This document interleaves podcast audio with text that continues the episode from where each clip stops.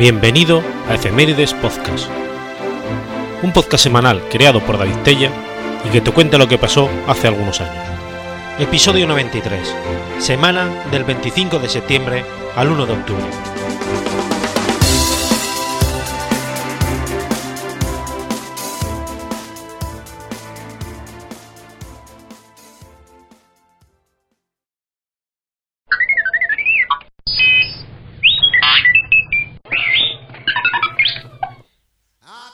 Lunes 25 de septiembre de 1955. Nace Chúquero.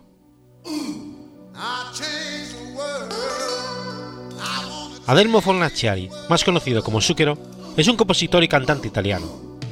Su nombre artístico significa azúcar en italiano y le fue dado durante su niñez por parte de una de sus profesoras. Las primeras nociones se las enseñó un estudiante afroamericano que frecuentó la Facultad de Veterinaria de Bolonia.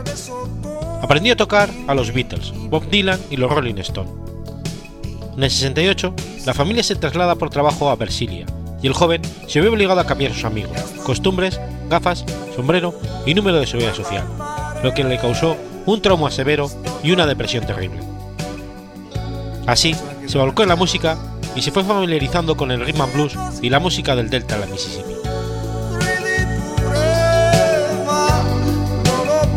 Fundó Le Nuove Luci, un grupo de jóvenes músicos como él, con el cual empezó a tocar en las salas de baile de la zona. Cursó estudios en el Instituto Técnico Industrial de Carrara y luego se matriculó en la Facultad de Veterinaria, pero no terminó los estudios. Vive de la música. Estuvo de gira con Sugar y Daniel desde 1976 hasta 1980, cuando formó los Sugar y Candies, grupo para el que empezó a escribir sus canciones. A pesar de su verdadero amor por el blues, cuando escribe canciones para otros, se esfuerza en seguir la música italiana, aun cuando no sea de calidad.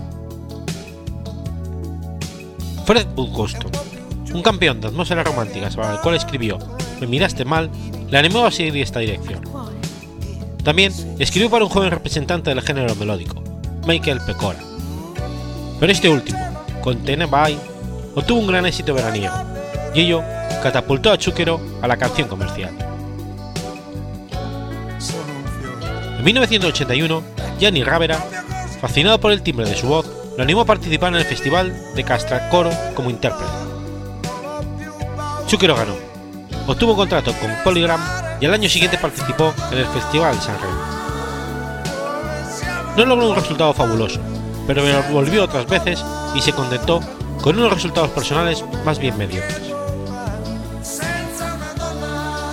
Su carrera como autor es más afortunada. Escribió algunas canciones de éxito para Stefano Sani y para, Donatella Milani.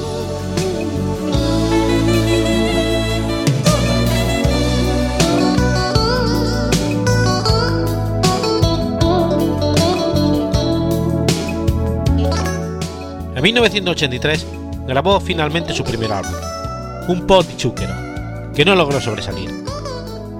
En el 84 escribió la canción Non voglio mica la luna, presentada por Marina Fiordoseliso en el Festival de San Remo. En el 85 su vida artística cambió cuando él y la Randy Jackson Band presentan la canción Done en San Remo.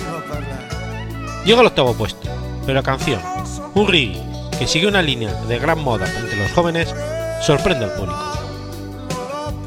No era un gran éxito comercial, pero el álbum Zucchero a Randy Jackson Band le permitió ganar la credibilidad que le faltaba y representó el punto de partida para una extraordinaria escalada personal. Desde entonces, su éxito no ha parado.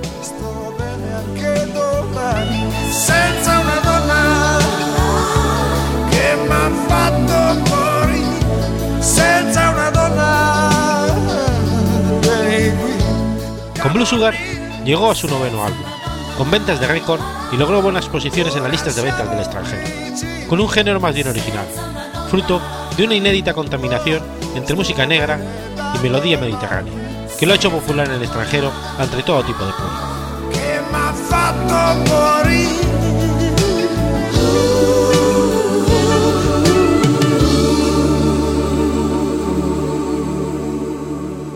En abril de 92 participó en el tributo a Freddie Mercury cantando Las Palabras de Amor.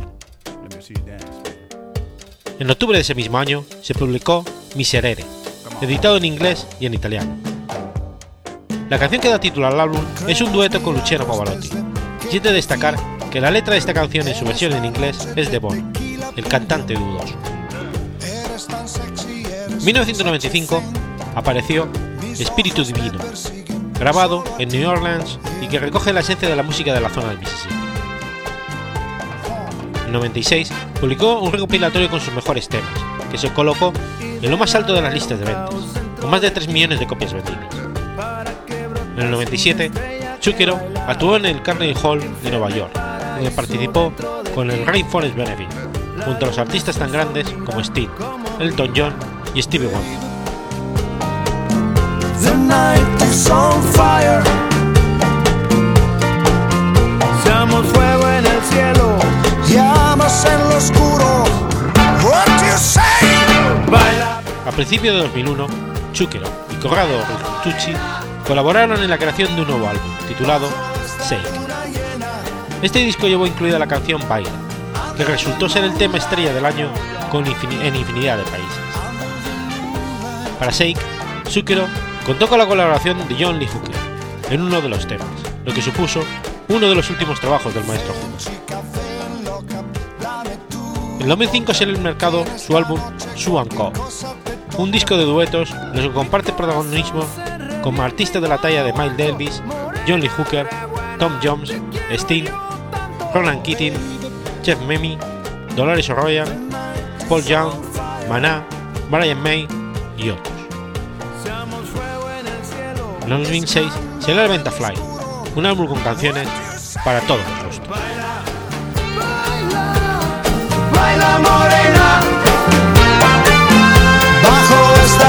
Llena. Under the.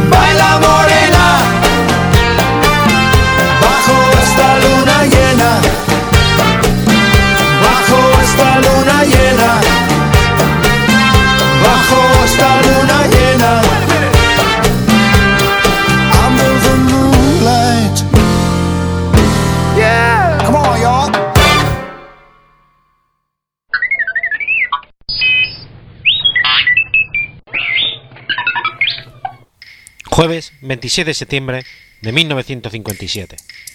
Se estrena West Side Story.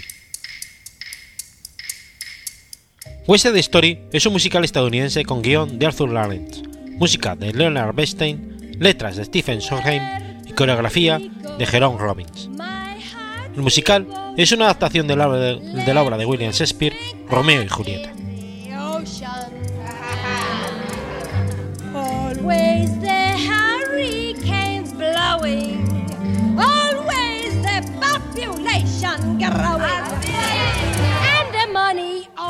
Ambientada en la ciudad de Nueva York a mediados de los 50, el musical explora la rivalidad entre los Jets y los Sharks, dos pandillas callejeras de adolescentes de diferente origen étnico.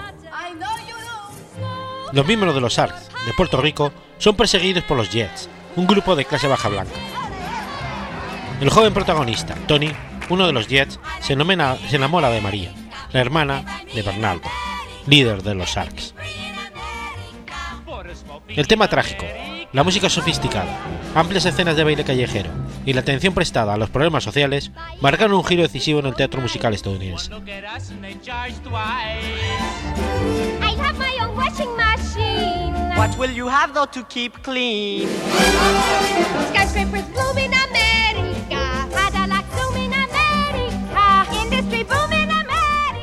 La partitura de Bernstein para el musical se ha hecho muy popular. Incluye Something's Coming, Maria, America, Somewhere, Tonight, Jackson, I Feel Pretty, A Boy Like That, One Hand, One Heart, G Officer Crep y Cool. Se estrenó el 27 de septiembre de 1957 en el Teatro Winter Garden de Broadway. Esta producción original, dirigida y coreografiada por Jerome Robbins y producida por Robert Griffith y Harold Price, marcó el estreno en Broadway del letrista Stephen Sondheim. Tuvo tre- 732 representaciones antes de salir de gira.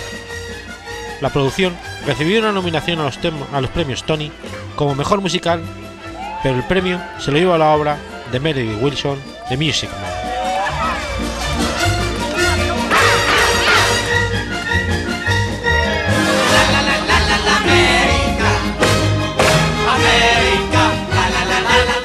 Ganó un Tony en 1957 por la coreografía de Robbins. El espectáculo tuvo una representación más larga en la producción londinense, una serie de reposiciones y producciones internacionales. La producción inspiró a la película West Side Story, innovadora y que ganó premios, dirigida por Robert Wise y Robbins, protagonizada por Natalie Wood, Richard Reimer, Rita Moreno, George Chakiris, Bruce Tamblyn y David Winters. Ganó do- 10 premios de la Academia de 11 nominaciones. El musical escénico se produce frecuentemente en escuelas, teatros regionales y, ocasionalmente por compañías de ópera. En el año 1984, Bernstein decide grabar el musical, dirigiendo su composición íntegra por primera vez. Previamente, ya había dirigido y grabado la suite instrumental Danzas Sinfónicas de West Side Story en el 61, al frente de New York Philharmonic, y en 1983 con Los Ángeles Philharmonic.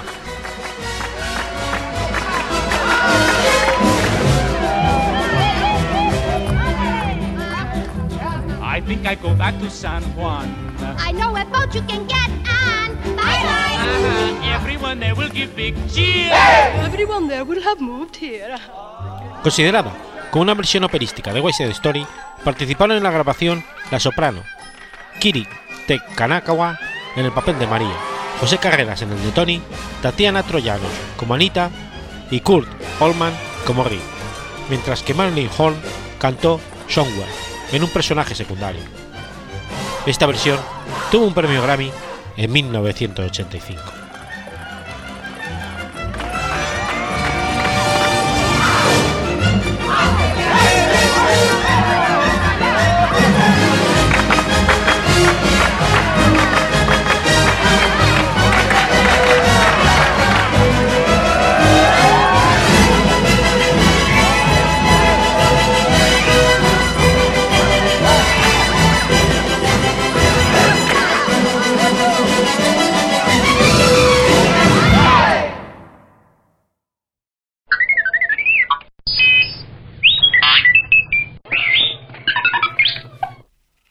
Domingo 27 de septiembre de 1761.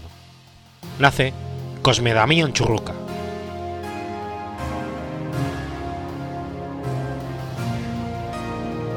Cosme Damián Churruca y Elorza fue un científico, marino y militar español, brigadier de la Real Armada y alcalde de Motrico. Fue el cuarto hijo del matrimonio formado por Francisco de Churruca y Iriondo, alcalde de Motrico, y María Teresa de Lorza, Iturriza, y hermana menor de Julián Baldomero de Churruca, héroe de la Guerra de la Independencia, abogado y filólogo del Vascuence. Nació en la casa solariega construida años antes por el almirante Antonio de Gazteña, pariente suyo, cuyos recuerdos náuticos despertaron tempranamente la vocación de Cosme Churruca por el mar. Cursó sus primeros estudios en el Seminario Conciliar de Burgos, pensando en un primer momento en ordenarse sacerdote, idea que descartaría por la presencia de un joven oficial de marina, sobrino del arzobispo de Burgos. Bastó ese contacto para que se despertara en él su pasión por la mar. A continuación, ingresó en la escuela de Vergara, que poco más tarde daría origen al Real Seminario de Vergara, y que fue fundado por la Real Sociedad Vascongada de Amigos del País, de la que sería miembro hasta su muerte. Casó en 1805, meses antes de su muerte, con María Dolores Ruiz de Apodaca, sobrina del conde de Benedito, Juan Ruiz de Apodaca, virrey de Nueva España y almirante de la Armada Española. Concluidos sus estudios, volvió a casa de sus padres, en solicitud de su venta para emprender la vida de marino. El 15 de junio de 1776 ingresó en la Academia de Cádiz como, como guardiamarina, a la temprana edad de 15 años, graduándose en la Academia de Ferrol en 1778, donde había adquirido ya fama como astrónomo y estudioso de geografía. Su ascenso al alférez de fragata fue el premio de sus brillantes estudios, sobresaliendo en todos sus compañeros.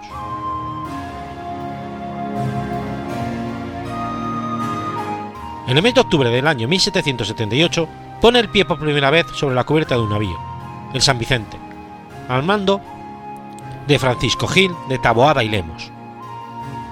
Esta primera campaña, muy borrascosa, tuvo en evidencia el arrojo de Churruca frente a los peligros y su actitud para aminorar los riesgos mediante el estudio de las maniobras. Al ser relevado el general Arce, que estaba al mando de la escuadra, fue sustituido por el teniente general Ponce de León, quien lo escogió como ayudante personal y a sus directas órdenes. Tuvo su primera misión militar en el asedio de Gran Bretaña, por la escuadra combinada franco-española estacionada en Brest. Posteriormente estuvo en el asedio de Gibraltar de 1781, pasando el 13 de diciembre de 1781 a bordo de la fragata Santa Bárbara, comandada por Ignacio María de Aragón. En este sitio se distinguió del modo más brillante, acudiendo intrépido a apagar el incendio de las baterías flotantes, por el empleo de los británicos de las balas rojas y llevando socorro, con el bote de la fragata, a las tripulaciones de los buques incendiados, entre un diluvio de metralla que despedía las baterías de la plaza y las explosiones no menos peligrosas de las baterías que. Al terminar la guerra en 1783, la fragata Santa Bárbara fue enviada a Montevideo. Churruca, guiado por su instinto, vigilaba la derrota al detalle, pudiendo advertir a tiempo un grave error en los cálculos del piloto, por lo que reaccionando a tiempo evitó el naufragio del buque. Cuando la paz final, en el año 1783, suspendió la lucha, acudió al estudio que forma el marino. Solicitó y obtuvo el ingreso en la Academia de Ferrol para cursar estudios de matemáticas en 1783. Para poder admitirle, a pesar de no haber vacantes, se le añadió el cargo de ayudante de guardiamarinas. Al año siguiente sustituía a los profesores de varias clases y siguiendo en esa vida laboriosa, en 1787 dio el primer ejemplo de un examen público en las aulas de la institución sobre matemáticas, mecánica y astronomía, granjeándose la admiración de un numeroso auditorio. Habiendo determinado el gobierno que el capitán de navío Antonio de Córdoba continuase sus exploraciones del estrecho de Magallanes en 1788, este pidió a don Cosme, ya teniente de navío, que le acompañase, formando la expedición los paquebotes Santa Casilda y Santa Eulalia, quedando Churruca encargado de la parte astronómica y geográfica. Junto a su compañero de armas y estudios, Cirico Ceballos, hizo un trabajo completo de reconocimiento del estrecho en dirección al Océano Pacífico, descubriendo una ruta alternativa al estrecho, así como una ensenada que lleva su nombre. Escribió un importantísimo trabajo sobre el viaje y paso del estrecho titulado Apéndice El primer viaje de Magallanes, dado a la luz en Madrid en 1795. Grandes fueron los peligros, incesantes las penalidades de aquellas investigaciones, en mares en que reina casi de continuo el vendaval. Estas penalidades acabaron con su salud y cayó gravemente enfermo, sintiendo amagos de escorbuto que por fortuna no fueron a más.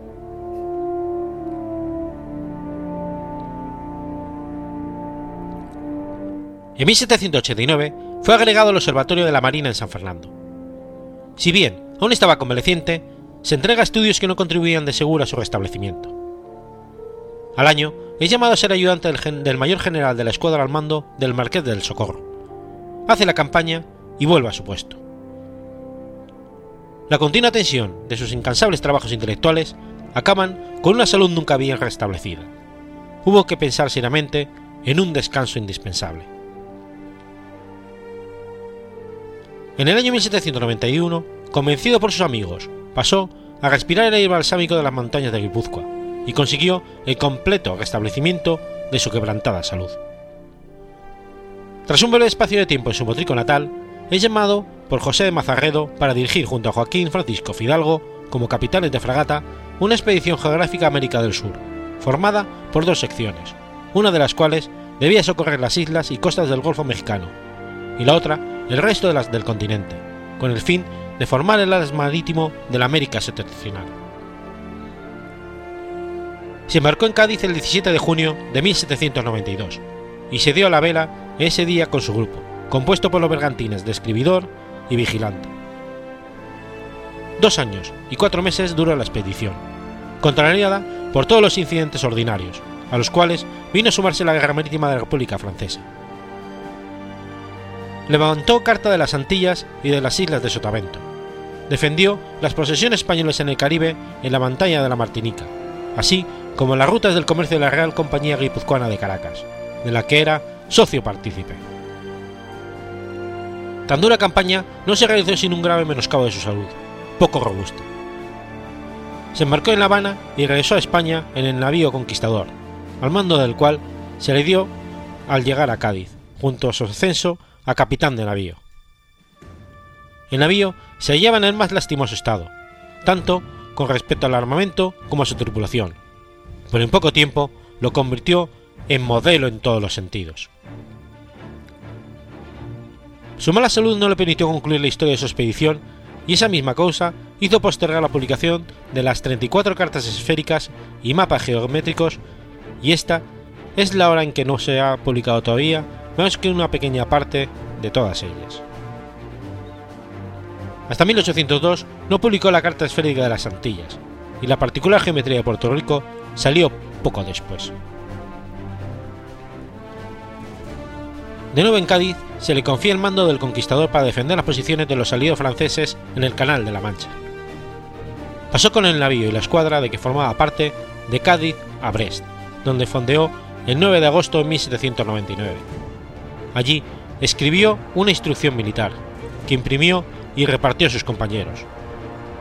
Sirvió admirablemente a su propósito de establecer en la Armada una más completa y severa disciplina.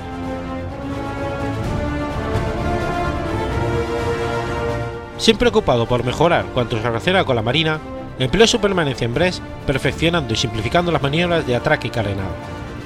Allí recibió del gobierno el encargo de ir a París en una misión científica.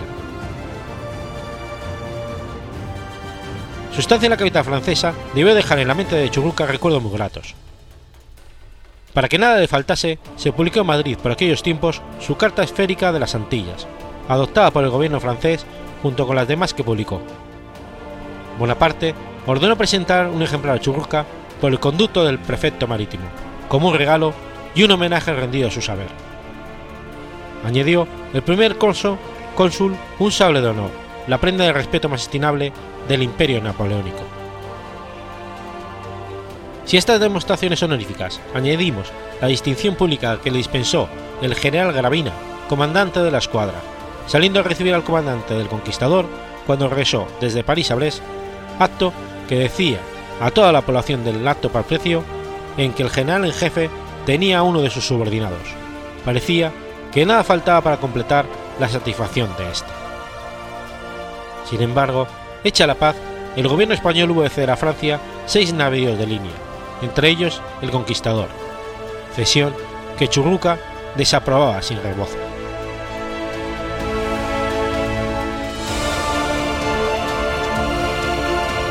Separado de su navío, volvió a Cádiz como pasajero en el navío Concepción, llegando el 25 de mayo de 1802. Obtuvo una licencia para descansar de sus laboriosas tareas, y aprovechó esta repartiendo su tiempo entre dar una vuelta por su pueblo y un viaje al mediodía francés. y Motrico debe hacerse cargo de la administración de la villa tras la muerte de su padre. En noviembre de 1803 se le dio el mando del navío Príncipe de Asturias. Los cuidados del mando y de la organización de su navío no fueron obstáculo para que revisase, en compañía de Antonio Escaño, el diccionario de Marina. El gobierno le encargó también que hiciera experiencias de puntería. Como resultado, redactó un tratado de puntería para la Armada, que en España y en el extranjero ha servido durante mucho tiempo de guía. Apenas había acabado de reorganizar el príncipe de Asturias cuando pidió el mando del navío San Juan de Nepomuceno, carenado de nuevo. El gobierno accedió a la demanda, añadiendo a la concesión la facultad de arreglar el repartimiento interior y su armamento sin sujeción a reglamento alguno.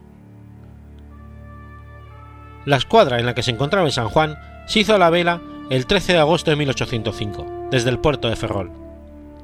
El general Gravina lo designó, como puesto de honor, ser el cabeza de la vanguardia de la escuadra de observación. Como siempre, realizó la misión con los mejores merecimientos y a su llegada a Cádiz redobló sus esfuerzos en conseguir, a base de instrucción, el adiestramiento magistral de toda su, tripulación.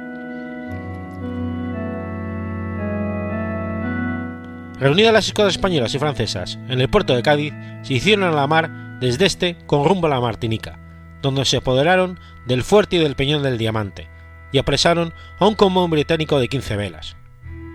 En ese momento fue informado Villeneuve de la presencia de Nelson en las Antillas.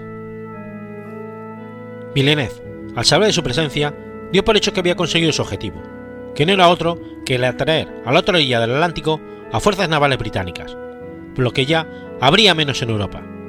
Así que decidió regresar. Pero en el cabo de Finisterre se tomó con la escuadra del almirante Calder, con la que se, entabló combate, siendo derrotados los españoles por la desidia y mal gobierno del comandante en jefe de la escuadra combinada, Villeneuve. Al enterarse el emperador de los franceses de lo acontecido en el combate, dijo: Los españoles se han portado como leones, pero su almirante solo le oyeron improperios. La escuadra combinada entró en Ferrol después del combate, dirigiéndose a continuación a La Colonia. Desde este puerto pusieron rumbo a Cádiz, desoyendo la orden tajante de Napoleón de ir a Brest. Pero como estaba la escuadra del canal británica y ya sabía cómo se las gastaba, puso rumbo al sur en vez de al norte. Pese a la opinión contraria de Churruca, Gravina y Alcalá Galiano, Villeneuve abandonó, la, la bahía de Cádiz para dar alcance a Nelson a la altura del cabo de Trafalgar el 21 de octubre de 1805. También imprudencia tuvo como motivo el deseo de Villeneuve de recuperar, al favor de Napoleón, tras la derrota de, Abukir frente al mismo almirante inglés, que también moriría en Trafalgar. Amaneció el infausto 21 de octubre de 1805. Estando a la vista del enemigo, mandó clavar la bandera y solo se arrió a su muerte. En el transcurso de este combate naval se puso en práctica por la escuadra inglesa el sistema de banderas, así como una maniobra llamada T cruzada que hoy se estudia como clásica en todas las academias navales. Al mando de San Juan de Nepomuceno, solo, frente a seis buques ingleses, Churruca dio muestras de precisión en el tiro, arrojo y eficacia, pese a lo cual, tras ser alcanzado por una bala de cañón que le voló la pierna, falleció ante la admiración de sus enemigos que tuvieron al barco en Gibraltar expuesto a los visitantes, con el nombre de Churruca, en letras de oro escrito sobre su camarote. Su navío fue remolcado a Gibraltar, siendo uno de los pocos que pudieron enseñar a los británicos como, como trofeo del combate. Durante muchos años lo conservaron, manteniendo la cámara del comandante cerrada y con una lápida en la que se leía el nombre de Churruca en letras de oro, y si algún visitante pretendía entrar, se le advertía que se descubría para poderlo hacer, como si aún estuviera presente don Cosme Damián Churruca y el Orza, brigadier de la Real Armada Española, muerto a flote del navío su mando, dos baterías y 74 cañones, San Juan de Nepomuceno. Fue nombrado almirante a título póstumo, y en su recuerdo, su sobrino recibió el, el título de conde de Churruca. Los hechos de los que fue protagonista, así como su propia figura, fueron novelados por, por don Benito Pérez Galdós, en Trafalgar, primer título de sus episodios nacionales.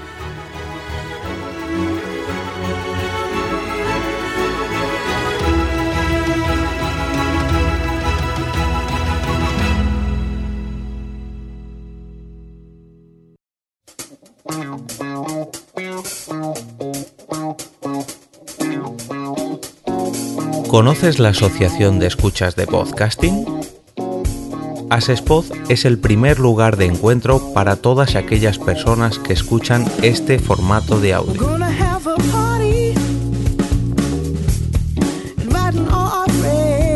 Compartimos, comentamos y escuchamos una gran cantidad de podcasts, pero seguro que no los conocemos todos.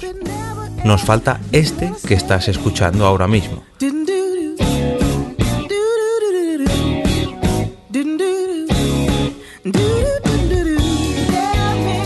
Queremos que tú, oyente de este podcast, formes parte de todo esto. Asociate gratis en nuestra web, asespod.org. Búscanos en las redes sociales, Twitter, Facebook y Google Recuerda, asespod.org.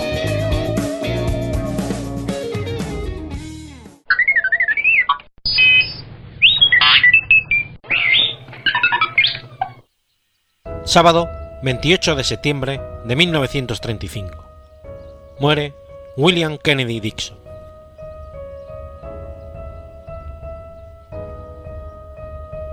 William Kennedy Laurie Dixon nació en Francia en 1860. Fue un director cinematográfico, fotógrafo e ingeniero británico-francés. Está considerado como uno de los padres del cine. Creció en Inglaterra, pero en cuanto alcanzó la madurez, viajó a los Estados Unidos para buscar fortuna en la compañía de Thomas Edison. Dixon era un fotógrafo aficionado y había seguido el trabajo de varios pioneros en la búsqueda de lo que luego habría de ser el cine. Durante su empleo en el laboratorio de Thomas Alva Edison, en Menlo Park, Dixon tuvo la oportunidad de investigar la manera de registrar el movimiento en la película de fotografía, inspirándose al principio en métodos similares a la forma en que el fonógrafo de Edison grababa el sonido. Los primeros esfuerzos involucraron un tambor que giraba iluminado por una lámpara de luz Willis. Fue capaz en 1890 de crear una cámara y un visor que utilizaban tiras largas de película para capturar el movimiento en marcos individuales. En 1891, Edison archivó una patente para el invento que a la postre recibió el nombre de kinetoscopio. A mediados de la década de 1890, los salones con kinetoscopios se volvieron un entretenimiento popular mediante el cual los norteamericanos conocieron por primera vez las películas con movimiento. Dixon empezó trabajando con un proyector para que pudieran desplegarse las películas al mismo tiempo para grandes grupos. Después de separarse de Edison, fundó su propia compañía y creó una cámara junto con el sistema proyector. La compañía, denominada American Mutoscope Am- Ambiograph Company, lanzó sus propias películas y en el futuro se convirtió en uno de los más grandes estudios de cine de su tiempo. Dixon volvió a Londres en 1897 y después de viajar y rodar películas durante varios años, abandonó la industria cinematográfica para convertirse en ingeniero eléctrico. Falleció el 28 de septiembre de 1935.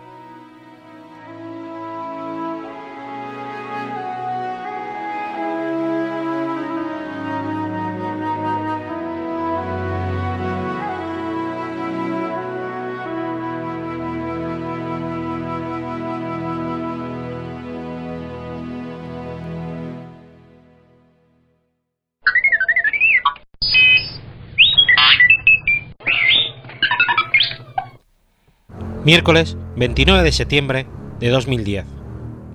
Muere Tony Curtis.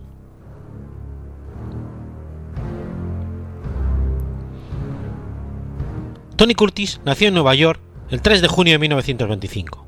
Fue un actor de cine estadounidense. Era hijo de Manuel y Helen Schwartz, un matrimonio de judíos húngaros del barrio del Bronx, lugar donde nació. Durante la Segunda Guerra Mundial sirvió en la US Navy entre el 42 y el 45, en un submarino. Célebre por su físico de galán y su acento típicamente neoyorquino, su nombre quedaría ligado a su interpretación en Confandas y a lo loco, con Jack Lemmon y Marilyn Monroe, si bien cuenta con una extensa carrera al haber actuado en más de 100 películas desde el 49 hasta el año 2008.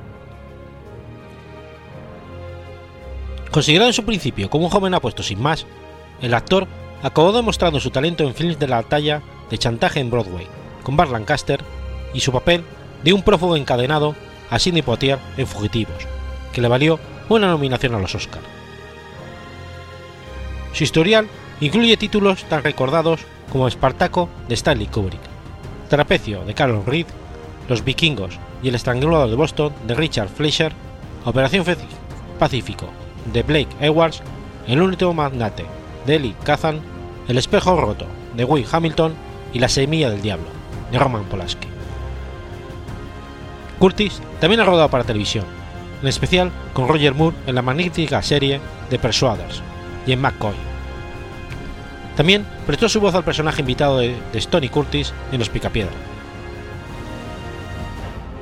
Desde los principios de los años 80, Curtis tenía una segunda carrera como pintor.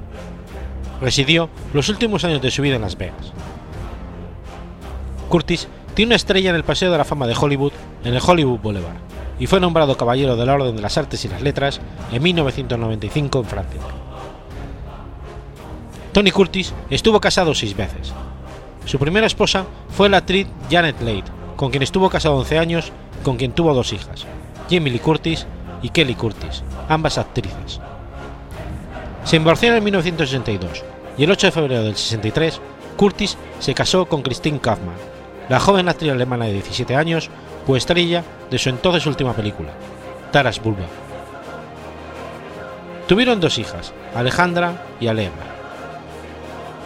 Se divorciaron en el 68 y Kaufman reanudó su carrera, que había interrumpido durante su matrimonio.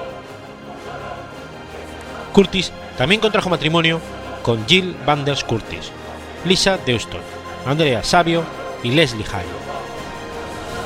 Curtis murió en su casa de Las Vegas el 29 de septiembre de 2010, de un paro cardiorrespiratorio, agravado por su avanzada edad. Dos meses antes estuvo hospitalizado por problemas respiratorios y su salud era delicada, según le informó su hija, la actriz Jamie Curtis.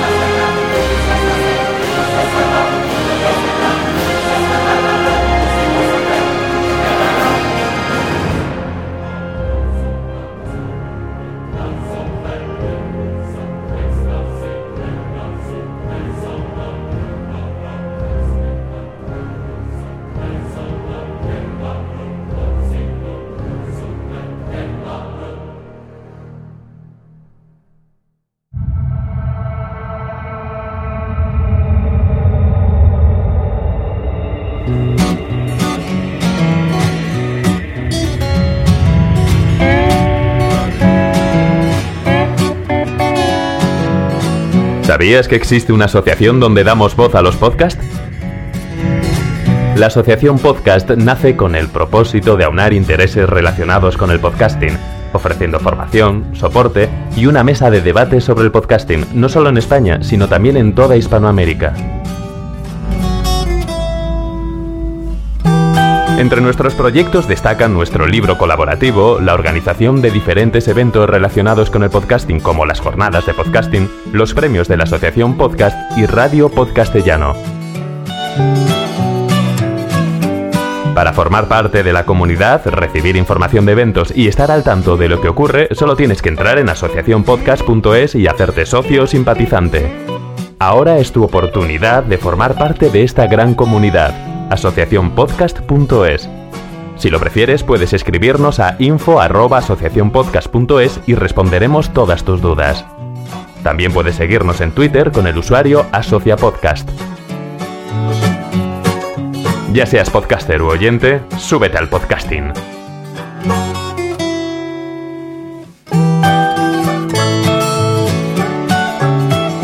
Gracias, de nada.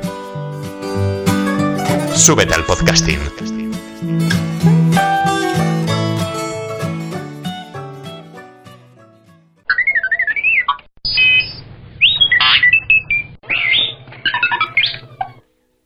Viernes 30 de septiembre de 1955. Muere James Dean.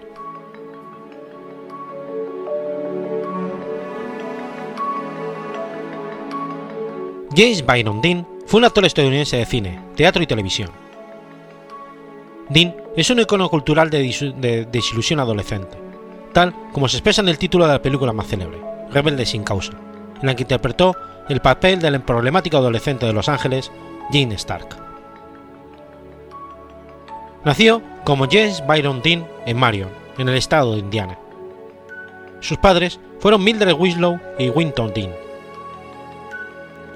Seis años después de que su padre hubiese dejado de ser agricultor para ser técnico dental, James y su familia se mudaron a Santa Mónica, California, donde la familia pasó varios años. Se matriculó, en la escuela pública de primaria Brentwood, en el vecindario del mismo nombre, de la ciudad de Los Ángeles, hasta que su madre murió de cáncer. Sin opción de poder cuidar a su hijo, Winton Dean mandó a James con su hermana, Hortense, y su marido, Marcus Winslow, a una granja de Fairmouth, Indiana, donde fue educado en un entorno de influencia cuáquera. Dean se guió por los consejos y la amistad del pastor metodista reverendo James de Dewar. A Dewar se le supone haber tenido una influencia formativa sobre Dean, especialmente en haber creado un interés en los toros, las carreras de coches y el teatro. En la escuela secundaria, las representaciones teatrales hechas por Dean pueden considerarse como pobres. Sin embargo, llegó a ser un atleta popular, ya que jugó en los equipos de baloncesto y de béisbol y además estudió dramatización. Años después se supo que Dean se llevó un secreto a su tumba, que fue desvelado gracias a Elizabeth Taylor. La actriz contó que le había confesado que empezó a sufrir abusos sexuales por parte del pastor de su iglesia. James amaba el teatro. Comenzó a estudiarlo y a practicarlo desde muy joven. Antes de salir de su pueblo ya había representado varias obras. A los 18 años viajó a Los Ángeles donde cursó sus estudios en la Universidad de California. En diciembre del 49 empezó a conseguir pequeños papeles en cine y televisión, y también un famoso anuncio de Pepsi. Pronto se trasladó a Nueva York para estudiar interpretación en el famoso Actor Studio.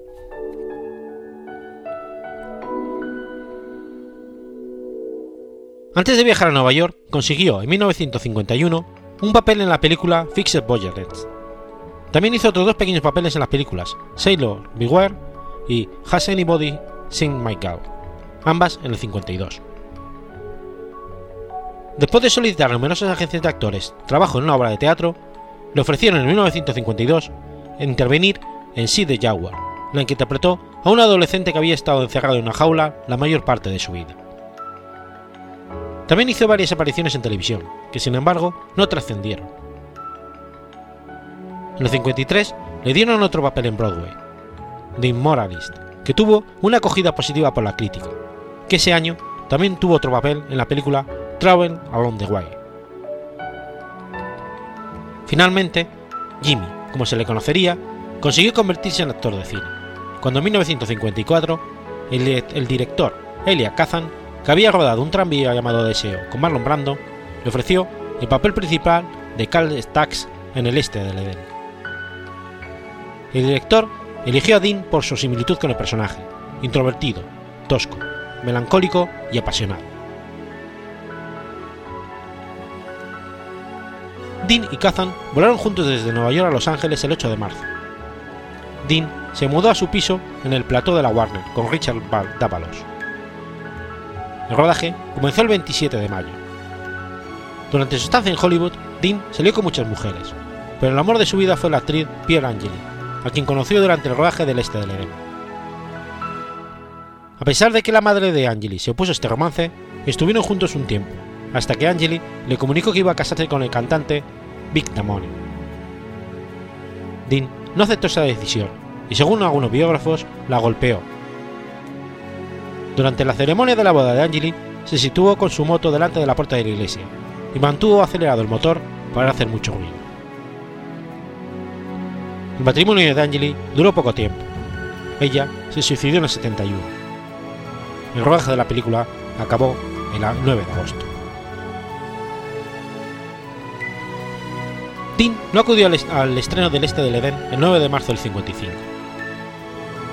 Días después, Dean vio su película pasando desapercibido en las filas de cine, como un espectador más. Por esta actuación, tuvo su primera nominación al Oscar. Al poco tiempo, Nicholas Ray lo contrató para el papel de Gene Stark en Rebelde sin causa, coprotagonizado por Natalie Wood. Cuando llegó a Hollywood para trabajar en la película, se compró su primer Porsche, un Spider 356 descapotable blanco. El 26 de marzo corrió su primera y segunda carrera, donde fue el primero en una y segundo en la otra. La película comenzó a rodarse el 28 de marzo del 55 en blanco y negro, pero al ver el éxito del este del Edén, volvieron a empezar en color. Se terminó a los dos meses y la postproducción unos meses más tarde. El 1 de mayo corrió en su tercera carrera, donde quedó tercero. Durante este tiempo, Dean rodó Gigante George Stevens junto a Ron Hudson y Elizabeth Taylor. Su personaje, Jet Rick, tenía también rasgos de Dean, ya que ambos eran personas solitarias. En su cuarta y última carrera, mientras iba cuarto, un pistón del Speed Steer estalló y se tuvo que retirar. También en esta película se le prohibió participar en carreras de coches durante la filmación. La película se rodó cerca de la frontera de México. Durante los descansos del rodaje, Dean grababa la película entre bastidores con su Bolex de 16 mm. Por esta película obtuvo su segunda nominación al Oscar, y también su compañero de reparto Ron Hudson obtuvo otra nominación en la misma categoría. Ambos fueron derrotados por Jules Breiner en El Rey y yo. Mientras trabajaba en Gigante, Dean se compró un Porsche Spider 550, bautizado como Little Bastard, por Bill Hitman, otro corredor, amigo personal de Dean que formó parte de su equipo como instructor, siendo especialista en rodajes de escenas peligrosas con coches. El 17 de septiembre hizo un anuncio publicitario, en la que advertía a los jóvenes de conducir con prudencia. Tan pronto como terminó el rodaje de la película, Dean fue a competir en una carrera de automóviles en Salinas, cerca de San Francisco. La noche anterior dejó su gato a Elizabeth Taylor para que lo cuidase, ya que temía que algo le sucediese.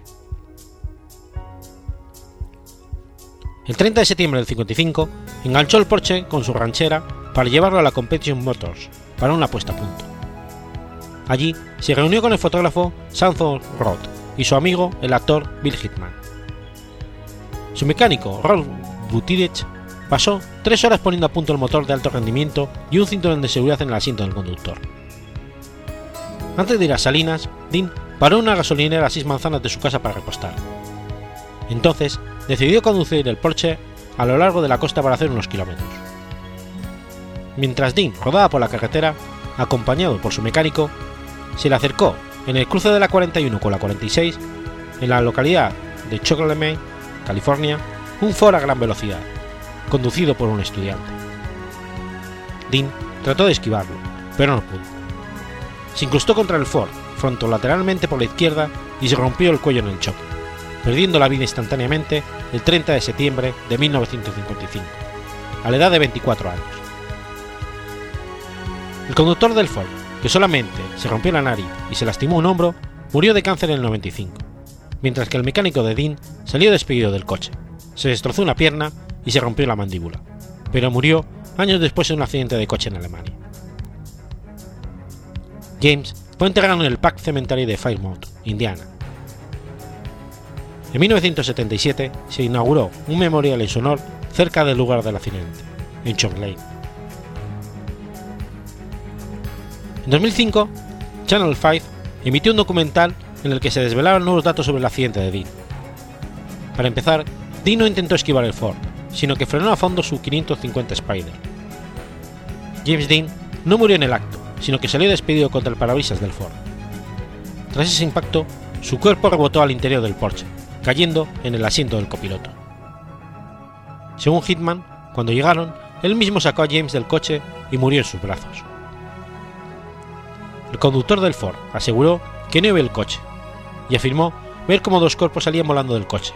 Uno cayó a la cuneta y el otro cayó sobre su coche y rebotó. Algunos investigadores, periodistas y biógrafos encuentran ciertos detalles que cuestionan la versión del accidente. Se habla de un suicidio planeado, planificado por el propio James Dean. Para apoyar esta extraña conjetura, se esgrimen diferentes teorías. La primera habla un interrogante sobre por qué Tim no esquiva el vehículo con, lo que iba, con el que iba a colisionar, y porque la declaración del mecánico Weatherford no se explica. En segundo lugar, otro dato esgrimido que lleva a pensar que Dave buscaba de alguna manera la fatalidad fueron las distintas visitas que realizó a sus mejores amigos y algunos de sus compañeros de reparto de sus películas. Se dice que tras el accidente todos convinieron en lo extraño del caso, pues se presentó ante todos vestidos con un traje oscuro, nada habitual en su vestimenta.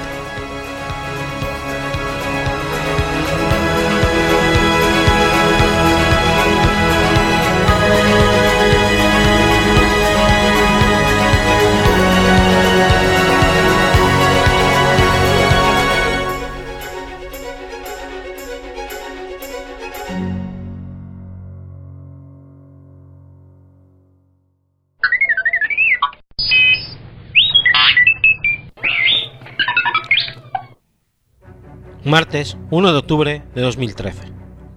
Muere Tom Clancy.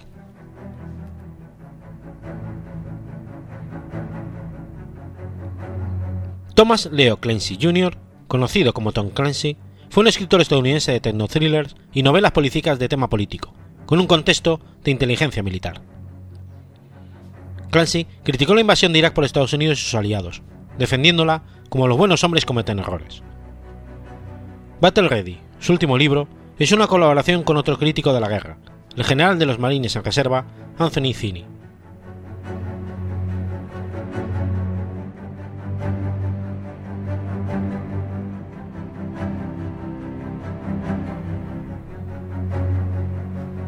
Thomas Leo Clancy Jr. nació el 12 de abril de 1947 en el condado de Baltimore, Maryland. Asistió al Loyola Bakersfield en Thompson, Maryland, y se graduó en el año 1965. Desde allí pasó a estudiar literatura inglesa en el Loyola College de Baltimore, para graduarse en el 69. Públicamente reconoció que estudió inglés, porque no se consideraba suficientemente inteligente como para estudiar física.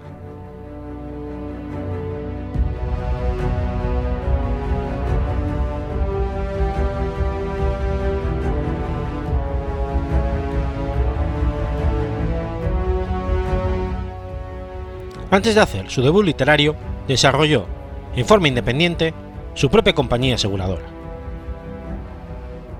Clancy se casó con su primera esposa, Wanda, en la década de los 70. Tras tener varios hijos juntos, se divorciaron en el 98. Ese mismo año, Clancy intentó la compra del equipo de fútbol americano Minnesota Vikings, sin éxito, debido a que su divorcio disminuyó su patrimonio considerablemente. El 26 de julio del 99, Clancy, de 52 años, se casó con la escritora Alejandra Mary Llewellyn, de 32 años.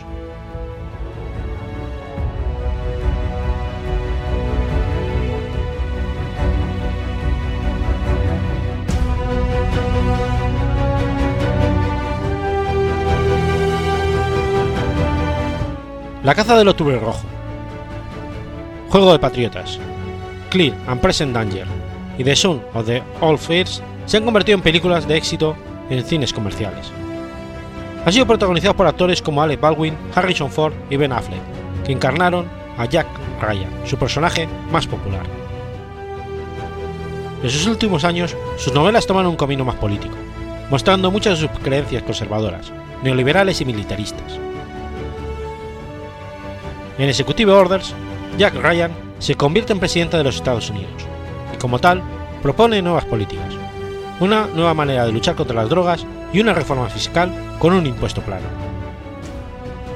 Volvió, en cierta forma, a su línea editorial anterior con The Bear and the Dragon, que comienza como una novela política y se transforma en una guerra procesal.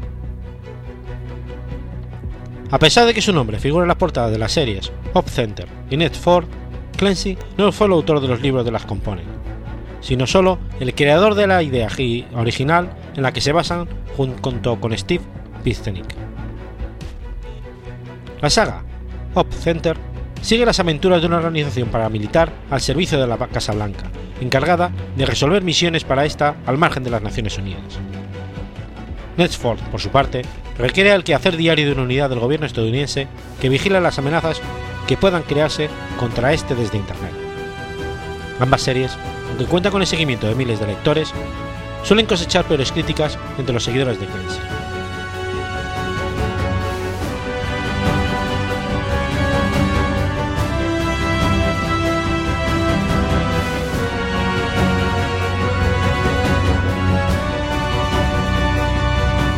Clancy falleció de una enfermedad no aclarada en el hospital de Baltimore el 1 de octubre de 2013.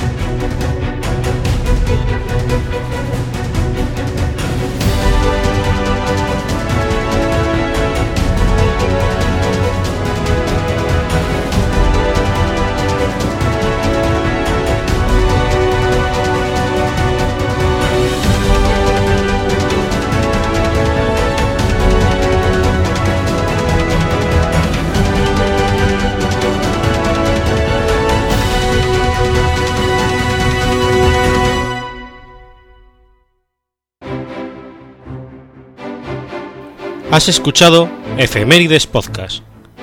Si quieres ponerte en contacto conmigo, puedes hacerlo por Twitter a la cuenta arroba efemeridespod o mi cuenta personal, arroba telladavid, o por correo electrónico a la dirección efemeridespod.gmail.com. También puedes visitar la página web efemeridespodcast.es. Y recuerda que puedes suscribirte por iTunes y por iBox, y tienes un episodio nuevo cada lunes.